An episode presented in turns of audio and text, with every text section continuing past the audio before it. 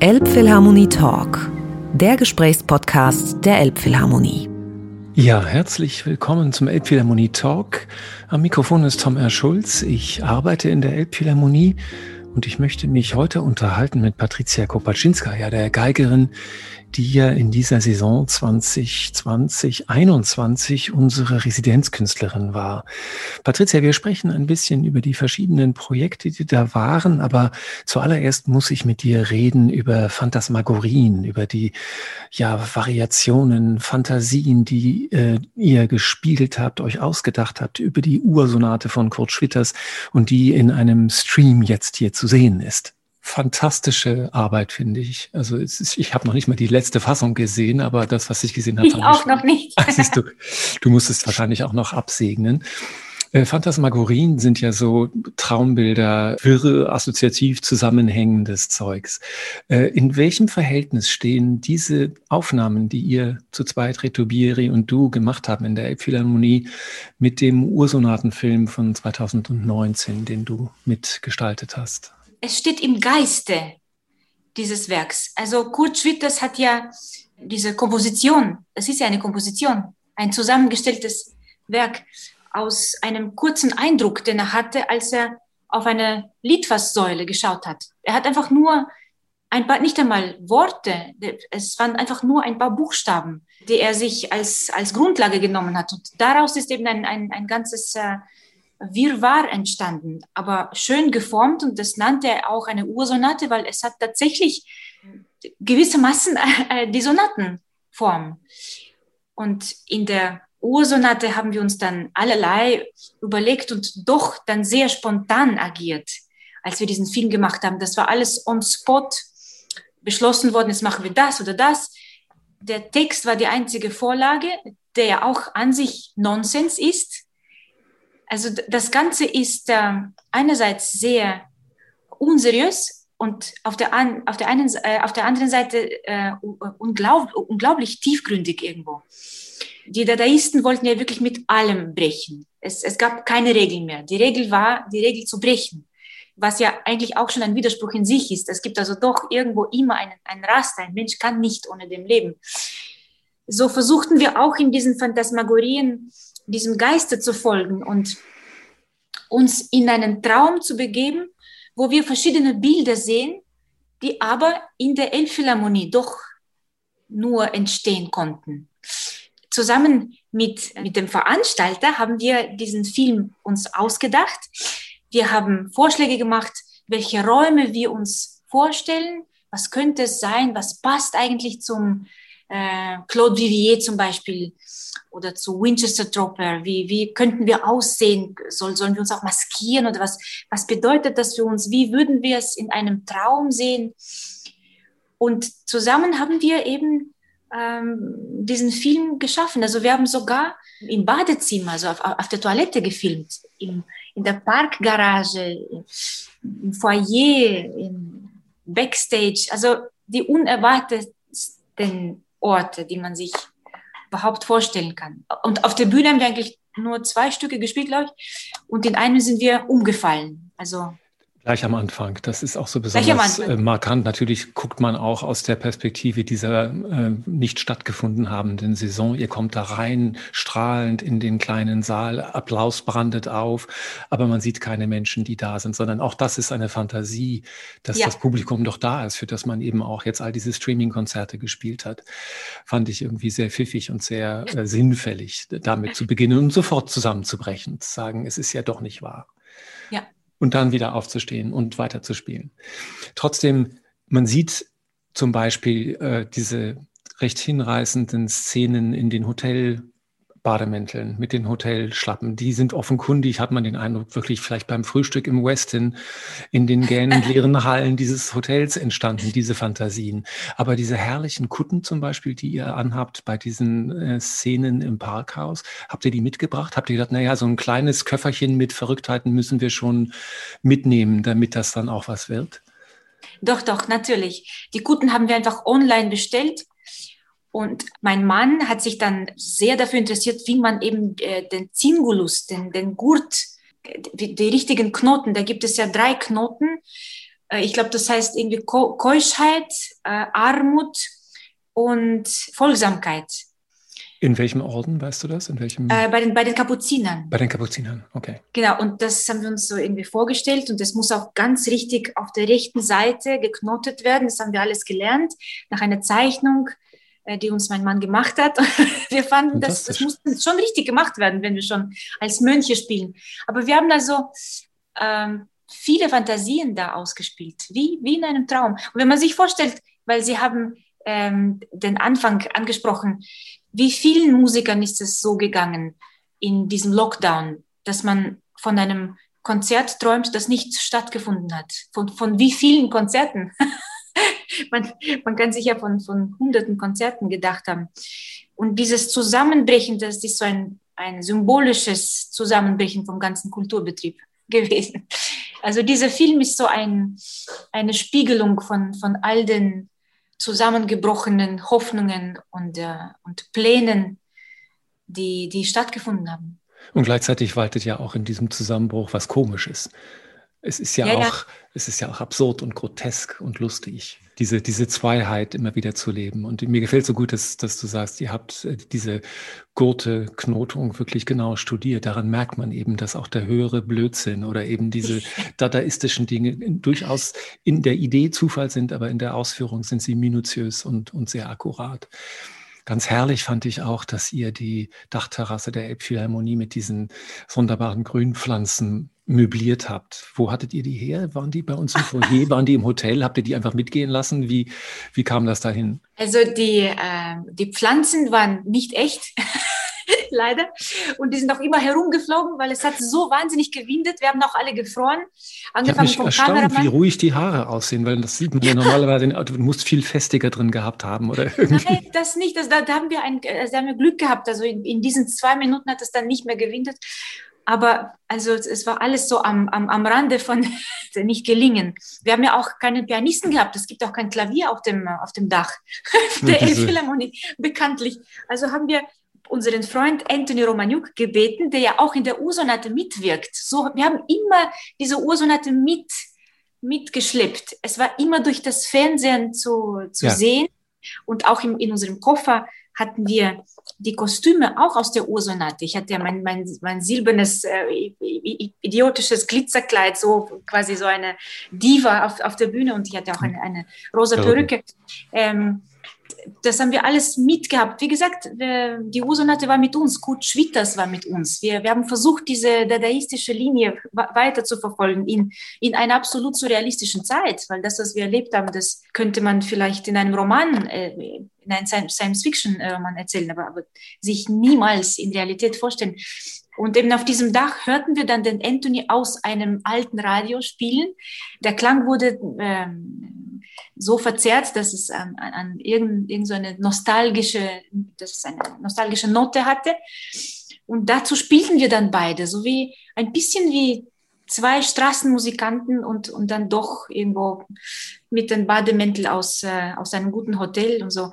Eine Mischung von, von absolut verlorenen zwei Musikern, die nicht mehr wissen, wo sie sind, was sie tun sollen und nur noch träumen dürfen. Ja, ja, es hat für mich auch ein bisschen Godot warten ja. auf äh, ja. auch die Schlussszene, wie ihr mit, wie du da verzweifelt mit diesem Samsonite Rollkoffer einfach da diese, diese Plaza-Treppe runterläufst. Das ist herrlich. Wunderbare, wunderbare Ideen. Ja, eine Note der Verzweiflung ist natürlich auch dabei. Ja. ja, ja, ja, ja. Sie rühren sich nicht von der Stelle. Was mir ungeheuer imponiert, ist, ist das musikalische äh, Interagieren zwischen euch beiden. Das ist irgendwie ein Match made in heaven, finde ich, der Reto und du. Wie, wie lange, und ich glaube, das geht auch nur, wenn man musikalisch so total intuitiv und, und hochklassig interagieren kann. Wie, wie lange spielt ihr zusammen? Wie kommt das zustande, diese Kooperation? Reto Biri ist für mich einer der absolut genialsten Gestalten, die ich je in meinem Leben gesehen habe und erlebt habe. Das ist ein Mensch, der nie aufhört zu denken, ähm, sehr eine eigene Art hat, ähm, die Welt zu verstehen, aber auch die Musik so für sich zu lesen, dass er immer auf das Authentischste herauskommt. Es gibt ja viele fantastische Klarinettisten auf der Welt. Aber Reto ist einzigartig, weil er in dem, in diesem, diese Zerbrechlichkeit, die er in seinem Ton hat, diese Sensibilität, diese ungeheuerliche Sensibilität, das ist das, was ihn ausmacht. Ich kenne keinen anderen Klarinettenklang, der mich so mitnimmt in eine Zwischenwelt, die nicht geschrieben ist. Es, es ist irgendwo ein, ein, ein Ort, wo man ähm, absolut unabhängig Dinge erlebt und mhm. sich selbst auch. Ein bisschen Raum und Zeit enthoben, irgendwas passiert. Ja, ja, ja. Er hat kein Handy, er, er ist kaum im Internet, er ist nicht auf sozialen Netzen, er lebt ein ganz eigenes Leben. Ähm, seine Kinder gehen in die äh, Steiner Schule natürlich. Ähm, er lebt ganz abgeschieden auf einem Berg in, in einem Haus, das, das den äh, Mendelssohns äh, gehört in der Schweiz. Er ist, er ist ein Eigenbrödler und so spielt er auch. Und wenn man mit ihm spielt, kann man gar nicht diskutieren oder über, über Dinge sprechen, die flach oder scholastisch sind. Das ist dann schon eine höhere, ähm, ein höheres eine höhere Ebene, wo, wo man nicht, es ist nicht mehr rational. Ja, ja. Das ist echt Musik für mich. Das ist ein, ein, ein Schöpfungsbrunnen. Das ist schön gesagt. Du sprichst davon, von dieser ungeheuren Sensibilität, die man im Klang sofort wahrnimmt. Gleichzeitig ist da drunter eine, und das beschreibst du ja auch, also durch diese Unabhängigkeit, die er hat im Geistigen, da ist eine ganz starke Robustheit auch in diesem, in diesem Geist, in diesem Charakter, auf der sich diese Zartheit völlig sicher entfalten kann. Und man hat nie das Gefühl, oh, jetzt bricht es irgendwie ab oder es wird bröckelig, sondern es hat eine ganz, ganz feine, ganz äh, fantastische Spannung. Habt ihr das vom ersten Moment an gehabt oder ist das ein Prozess gewesen? Eher das Erstere, ne? Ja, ja, das, das war immer so. Er hat immer so gespielt. Ich meine jetzt auch euer Zusammenspiel, weil das passt ja auch, das passt einfach auch wahnsinnig gut zusammen, wie ihr klingt, ja, ja, ja. wie ihr atmet, wie ihr phrasiert. Das ist, das fühlt sich überhaupt nicht mehr äh, geübt und wir, wir liefern das jetzt ab, sondern das äh, kommt irgendwo her. Ja, ja, aber das, das ist das Einzige, wie ich mit jemandem zusammen spielen kann. Wenn das nicht geht, wenn, wenn das äh, geübt werden muss oder ausdiskutiert, dann, dann ist das schon, das ist wie, wie in der Liebe. Also es ist ja. nicht anders. Ja. Man, man kann über Dinge, über die wichtigsten Dinge kann man nicht reden. Man kann sie nicht, auch nicht regeln oder planen. Ich habe auch gemerkt, wir können äh, Stücke, sehr komplizierte Stücke, auch sehr weit voneinander spielen, mit dem Rücken zueinander.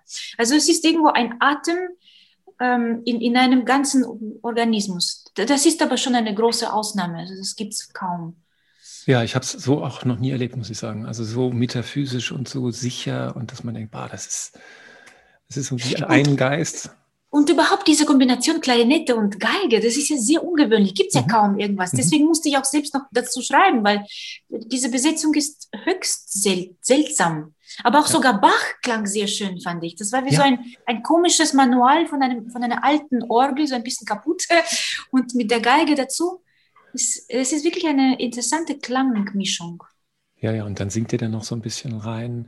Und ich hatte sofort, ich hatte sofort Riesenlust. Ich meine, wahrscheinlich kann man sich das gar nicht vorstellen, dass ihr ein konventionelles Duo-Konzert geben würdet. Aber ich würde da sitzen und äh, hingerissen sein, glaube ich, einfach nur vom, vom Klang und von dieser ungewöhnlichen Mischung dieser, dieser Farben, die ihr da produziert. Ja, ja, ja, ja, ja. Aber ein normales Konzert kann man so, es, es gibt da nichts. Es gibt ja keine normalen Stücke dafür. Die müsstest du wahrscheinlich dann arrangieren und oder ihr müsstet das gemeinsam finden oder vielleicht auch improvisatorisch euch annähern. Und da ist, glaube ich, ganz viel Potenzial drin. Also ja, ist auch ein guter Beispiel dafür, dass das dass ein Vorteil ist eigentlich. Wenn, wenn es nichts gibt, dann, dann muss man ja. eben gut überlegen. Dann kannst du die Konvention gleich außer Acht lassen, weil die Konvention so gibt es gar nicht erst. Insofern genau, genau. muss man ja. das gar nicht erst überwinden. Ja, ja, den Weg muss man sich selbst machen und dann gehen und staunen. Ja. Deine Residenz hat begonnen mit ja noch relativ, wenn man so will, real existierenden Konzerten, wenn auch schon mit reduziertem Publikum. Du hast äh, gespielt mit dem SWR, mit dem Theodor Kurenzis Bartok-Konzert. Dann hast du dieses unglaubliche Dies Irae gemacht, was ja auch schon ein äh, hochperformatives Kunstwerk war, wo du auf diesen großen Sarg einschlägst mit einer Unerbittlichkeit, mit diesen Hämmern. Und das war es aber eigentlich schon an, an, an Live-Präsenz, richtig? Das ja, ja. Miko Frank-Konzert hat nicht stattgefunden. Dann hast du Die Kafka-Fragmente haben auch nicht Kafka-Fragmente haben nicht stattgefunden, aber du hast immerhin ein Kafka-Fragment hineingerettet in äh, Death and the Maiden. Ja, das stimmt. Das war stimmt, das so, war, war, das, ich meine, ich behaupte natürlich, das hast du wegen gemacht, uns zuliebe, damit wenigstens ein Kafka-Fragment vorkommt, aber wahrscheinlich hat das längst äh, gestanden so, diese Tod und das Mädchen. Das ist Nein, ja auch eine Art von Phantasmagorie, die ihr da gemacht habt. Es war ein, ein äh, durchdachtes Programm und ich, ich fand, dass das sehr, sehr schön hineinpasst. Ähm, das war ja vor, vor, vor dem äh, letzten Satz äh, ruhelos. Das hat dann zu, zu, zu diesen äh, geisterhaften, äh, es ist wie, wie, wenn, wenn, wie das Reiten ins Jenseits, in den Tod hinein. Ähm, überhaupt aus Kafka-Fragmenten kann man so vieles herausnehmen und, und überhaupt fürs Leben behalten. Also es, sind, es sind Stücke, die, die in das äh, Lebensrepertoire äh, eingeflossen sind. Also zum Beispiel aufgewacht, elendes Leben. Das sage ich mir oft am Morgen. Aufgewacht, elendes Leben, schon wieder. Oder wie war das? Äh, Koitus als Bestrafung des Beisammenseins. ich finde das alles sehr lustig. Und äh, eben dieses Ruhelos natürlich auch, das passt sehr gut zu, zu, zu meinem Wesen. Aber der Film Schubert, Tod und das Mädchen, das war ja auch so ein etwas, was in, in Not entstanden ist. Und ich, ich fand es großartig, wie das Ensemble Camerata Bern da mitgemacht hat, auch in einer sehr kalten, alternativen Halle. Wir haben alle gefroren und die, die Kameraleute brauchen immer sehr, sehr viel Zeit, um, um äh, die Dinge aufzunehmen. Das kann man sich als Musiker kaum vorstellen, das weiß man nur als Schauspieler. Und dann hat man ein Take, also einen, einen, einen ganzen Satz durchspielen und vielleicht noch ein zweites Mal, bitte, bitte, wenn irgendetwas nicht gegangen ist, kaum Möglichkeiten für, für Korrekturen.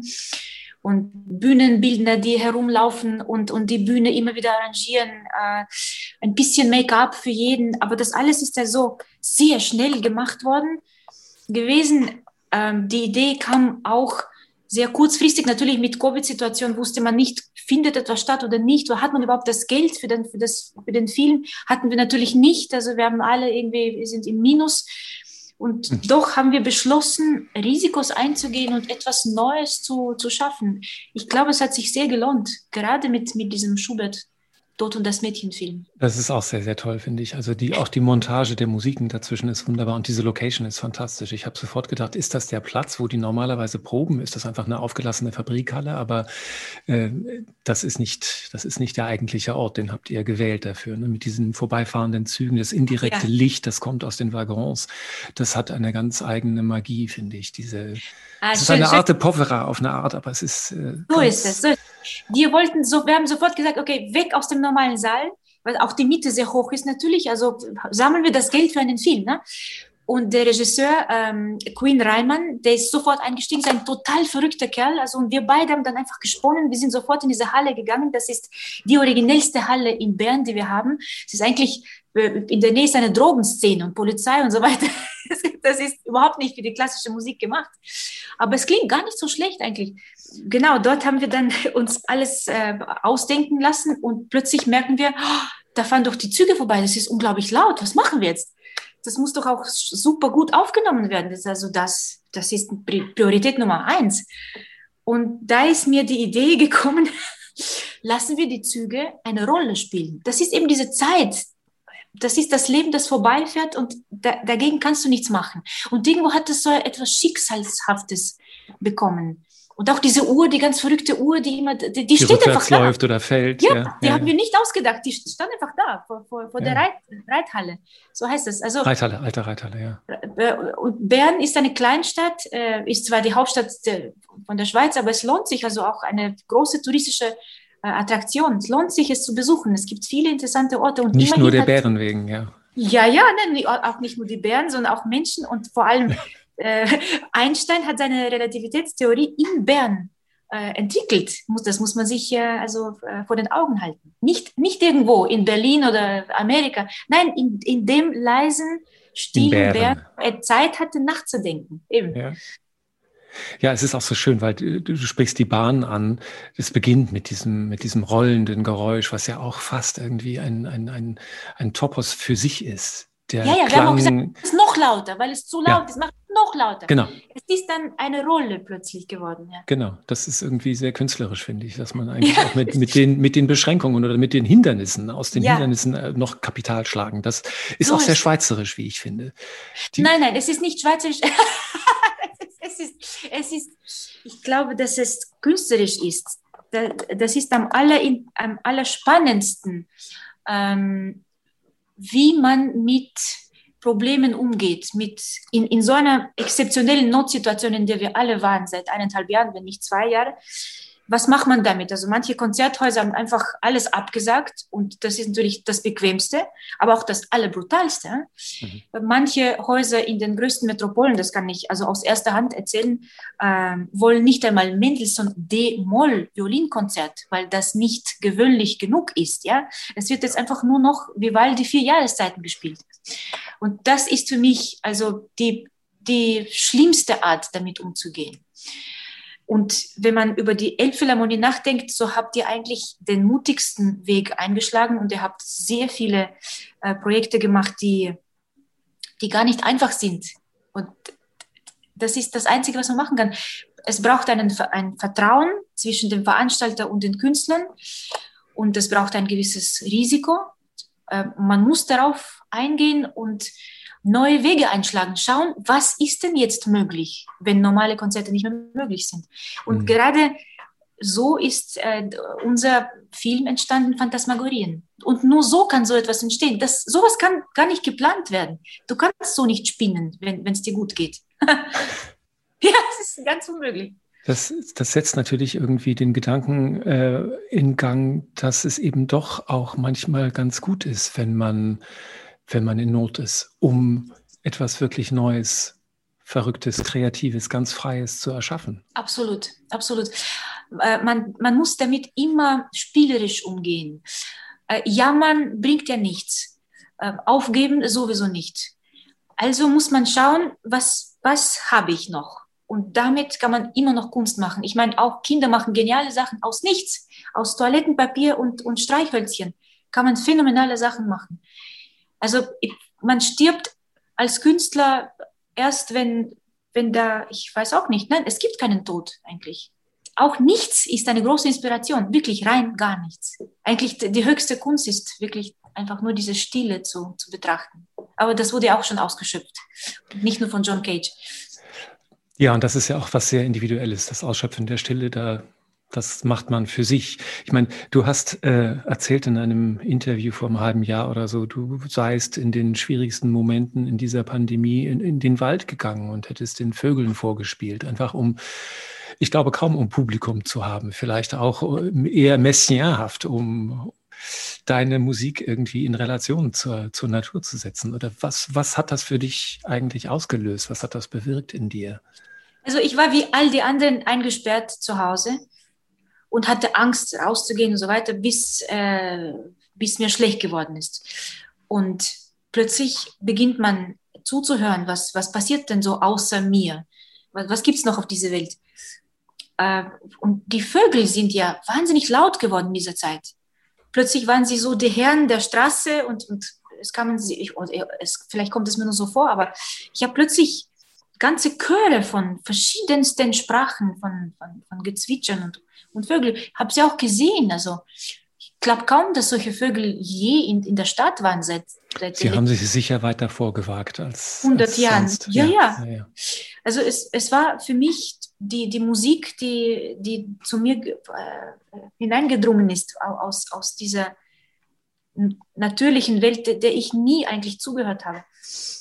Und äh, dann dachte ich, ja gut, wenn sie zu mir kommen, dann haben sie auch Ohren. Ne? Und habe auch die, natürlich Fenster aufgemacht, dann wurde es warm und sie, sie kommunizieren tatsächlich. Und äh, es gibt ja auch Melodien, wo, wo sie noch dazu äh, eine Phrase singen. Es, es gibt, ich habe dann noch nachgelesen. Sehr interessant. Wenn, äh, wie heißen sie? Die Zaunkelch oder Zaun, sowas? Zaunkönige. Solche Vögel, wenn sie heiraten, die, die, Weibchen, sie singen noch eine Phrase dazu. Dann wissen die, die Männchen, dass sie äh, besetzt ist. Oh, Sie ist okay. Also es, es ist unglaublich. Es sagt schon was, was sie da was zwitschern. Dann ging ich einfach äh, in den Wald und dachte, so, jetzt spiele ich mal für euch. Und ich habe mir vorgestellt, äh, oder es ist mir so vorgekommen, dass sie äh, tatsächlich zugehört haben und auch mitgesungen haben. Es kamen auch Jogger vorbei und Velofahrer und, und, und so weiter. Es, es kamen auch dann Nachbarn dazu. Sie haben gehört, dass ich dort ab und zu spiele. Es war ganz lustig. Es war auch nicht ganz ungefährlich, weil äh, es war noch verboten. Also wenn die Polizei vorbeikäme, müsste man beweisen, dass man es unabsichtlich macht, sozusagen. Und hat versehentlich die Geige dabei und spielt aus Versehen für die Vögel und hat es eigentlich gar nicht so. So ist das. Die Geige habe ich immer dabei und ich bin Klar. eigentlich ein Vogel. Hat das dein Verhältnis zur, zur Natur verändert? Ja, ja, schon. Diese Größe, die man so von sich hergibt als Mensch, das, das ist dann, es kommt einem schon sehr lächerlich vor, wenn, wenn man plötzlich nichts mehr ist, ja. Ich habe mich ja immer durch meine Arbeit de definiert. Was, was, bin ich sonst? Ich kann gar nichts anderes. Äh, da kommt man schon auf interessante Gedanken. Auch unangenehme, recht unangenehme Gedanken. Aber die Natur ist, ist eine Kraft, aus der wir schöpfen und auch etwas, was wir kaputt machen durch unsere Arroganz und Gier. Der Mensch hat sich nie verändert. Ja, auch diese Kombination Programm von Dies Ire, das, das wir auch in der Elbphilharmonie gemacht haben, das spricht ja eben davon. Wir, wir saugen dieses Planet aus, benutzen alle Ressourcen dafür, dass, dass wir einfach so viel haben wollen und, und gar nicht schauen, dass, dass ein Ende vor uns steht. Also wir, es ist da, es klopft an der Tür, wie in Schubert, Tod und das Mädchen, da ist es. Es wird immer wieder thematisiert, dieses baldige Ende. Wir als, als Zivilisation haben eigentlich versagt. Wir Menschen haben so großartige Kunst geschaffen und, und trotzdem sind wir als, äh, als Geschöpfe diejenigen, die äh, Prometheus von den Göttern gestohlen hat, das Feuer, das er uns gegeben hat, was haben wir damit gemacht? Hm. Eine Selbstverbrennung. Das ist der Weg zur Selbstverbrennung. Und ich glaube, diese Schläge, die, die du beschrieben hast in der Ustwolskaya, das, das ist genau das. Wir schlagen uns die Nägel in, in den eigenen in den Sarg, Sarg, ein. Mhm. Ja, in den eigenen Sarg. Und das muss sehr laut gespielt werden. Und dafür lohnt es sich, auf die Bühne zu gehen. Aber es lohnt sich nicht mehr für mich, Plattitüden zu machen. Ja, also immer wieder. Ich habe nichts gegen normale Konzerte, aber ich kann das nicht mehr. Das spielt für mich keine Rolle mehr, solche Konzerte. Man muss also Dinge machen, die, die einem aus dem Herzen heraussprechen. So wie auch die, die Politiker müssen sich um Dinge kümmern, die, die wirklich jetzt sehr, sehr dringend sind. Auch wir Künstler müssen die Zeit auf der Bühne dafür nutzen, dass, dass wir das Wesentliche heraussprechen, herausschreien und die, die Menschen, die Zuhörer sensibilisieren dafür, was uns wirklich vorsteht.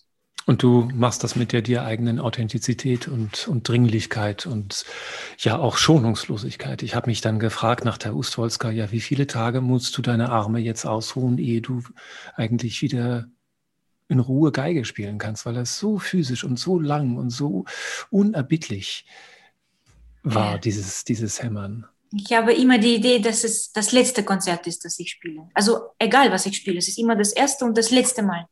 Man darf sich nicht schonen. Das macht keinen Sinn.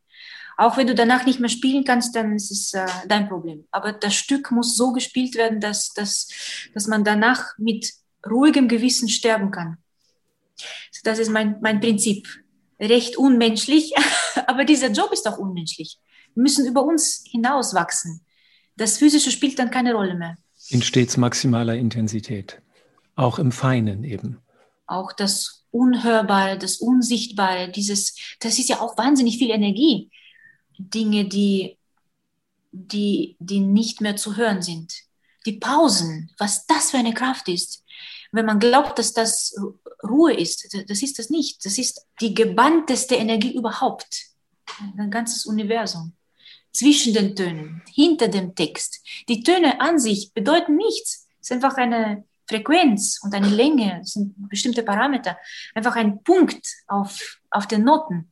Aber was damit gesagt wird, das, das müssen wir herausfinden. Wie Archäologen und Chirurgen und Wissenschaftler und Schauspieler und Geschöpfe müssen wir da hineinschlüpfen und damit Geschichten erzählen. Und zwar nicht solche, die man lesen kann auf Wikipedia und äh, Google, ja, sondern eigene, eigene Erleben auch. Aber wäre auf einer metaphysischen Ebene diese große Generalpause, die wir jetzt alle unterworfen gewesen sind, nicht auch eine, eine wunderbare Chance, eine wunderbare Gelegenheit, diese Verdichtung, das, was du gerade von der musikalischen Pause beschreibst, was da alles passiert, das kann ja eigentlich auch in der eigenen Menschheitsentwicklung passiert sein in diesem Jahr, oder? Sicher, aber ich glaube nicht, dass die Langweile jetzt plötzlich kreativ werden. Das, das, das wird in dieser Pause nicht passieren. Wir werden sehen, was, was daraus kommt. Ich habe gelernt, mit Schwierigkeiten umzugehen in, in, dieser, in dieser Pause und vieles über mich selbst gelernt auch, aber sicher nicht genug. Und sündig werde ich auch bleiben. Also Hoffentlich. ich habe keine großen Hoffnungen. Ich habe mich das gefragt, äh, der Tod und das Mädchen und natürlich äh, Ustwolska, ja, diese, dieses Memento Mori, diese ist ja eigentlich wirklich eine, eine, eine menschheitsgeschichtliche äh, Mahnung, die du aussprichst immer wieder. Wie ist dein eigenes Verhältnis zum Tod? Du hast es eben vom Spielerischen beschrieben, jedes Konzert zu spielen, das heißt das letzte. Aber gibt es eine, gibt es eine Vorstellung von einem Jenseits? Gibt es ähm, eine metaphysische Seite in dir? Also ich komme ja aus einer sehr einfachen Kultur, aus, aus, aus einem ähm, Bauernwesen eigentlich, aus Moldawien, da, da wo Agrarwirtschaft, ich glaube, die einzige Wirtschaft ist, die überhaupt funktioniert. Mhm. Aber das Verhältnis zum Tod war bei meinen Großeltern noch ein simples, ein ähm, ehrliches. Man hat dem entgegengeschaut wie, äh, wie einem Gericht vom Gott und man hat so gelebt, dass man dort die letzte Prüfung besteht, also wirklich wie aus dem, aus dem Mittelalter, ja. ja. Meine Eltern äh, haben dazu ein überhaupt kein Verhältnis, also einfach nur Angst und, und ein Verdrängen. Ich hingegen, da ich ja mit einem Arzt zu, zusammen bin, bin sehr nüchtern und habe nicht Angst oder Bedenken. Das wird uns also alle treffen. Ich möchte nur die letzten, also ich, in, in, dieser, in diesem Lockdown habe ich einiges von Tolstoi gelesen. Das, das war sehr, sehr interessant. Er beschreibt in vielen seiner Werke den Tod, ganz, ganz lang, also wirklich viele Seiten lang. In Anna Karenina, in mhm. Krieg und Frieden. Und es gibt ein ganzes, ähm, eine ganze Erzählung von äh, der Tod von Ivan Ilyich wie er also sein ganzes Leben anständig und angenehm gelebt hat. Und es wird beschrieben, wie er alles richtig gemacht hat. Und auch die, seine eigene Frau liebte er eigentlich. Aber am Schluss, wenn er sieht, dass der Tod da ist, niemand spricht davon, empfindet er das als eine große Lüge. Und, und, und eine Verleumdung von, von, von Dingen, die, die er früher nicht gesehen hat. Und plötzlich kommt er drauf, er hasst seine Frau. Er hasst diese ganze Lügerei. Sein ganzes Leben war für nichts. Es war einfach nicht das Richtige. Also das möchte ich nicht erleben. Vor, vor meinem Tod möchte ich gerne sagen, ich habe alles ausgeschöpft, was mir in den Kopf äh, hineingeflogen ist. Ich habe mit Freude gelebt und ich habe so wenige wie möglich Menschen äh, beleidigt oder, oder beschädigt sozusagen und, und auch die Erde so wenig wie möglich zu beschädigen. Aber mein Leben war so etwas wie diese Phantasmagorien. Das, das möchte ich denken, bevor ich äh, meinen letzten Atem losgeworden bin. Und dann ab in die nächste Welt. Da gibt es sicher wahnsinnig viel zum Erleben. Toll. Ich freue mich sehr, dass du noch so total lebendig bist und noch so sehr lange sehr lebendig bleiben wirst, wie ich hoffe. Ganz, ganz herzlichen Dank, liebe Patricia. Und ich hoffe, dass ich dich sehr bald Dank. wiedersehe bei uns auf der Bühne in vollen Sälen und mit tollen Programmen. Vielen, vielen Dank. Es ist immer eine große Freude, in der Elbphilharmonie zu spielen. Danke ja. für alles. Danke dir. Ciao. Ciao. Elbphilharmonie Talk, der Gesprächspodcast der Elbphilharmonie.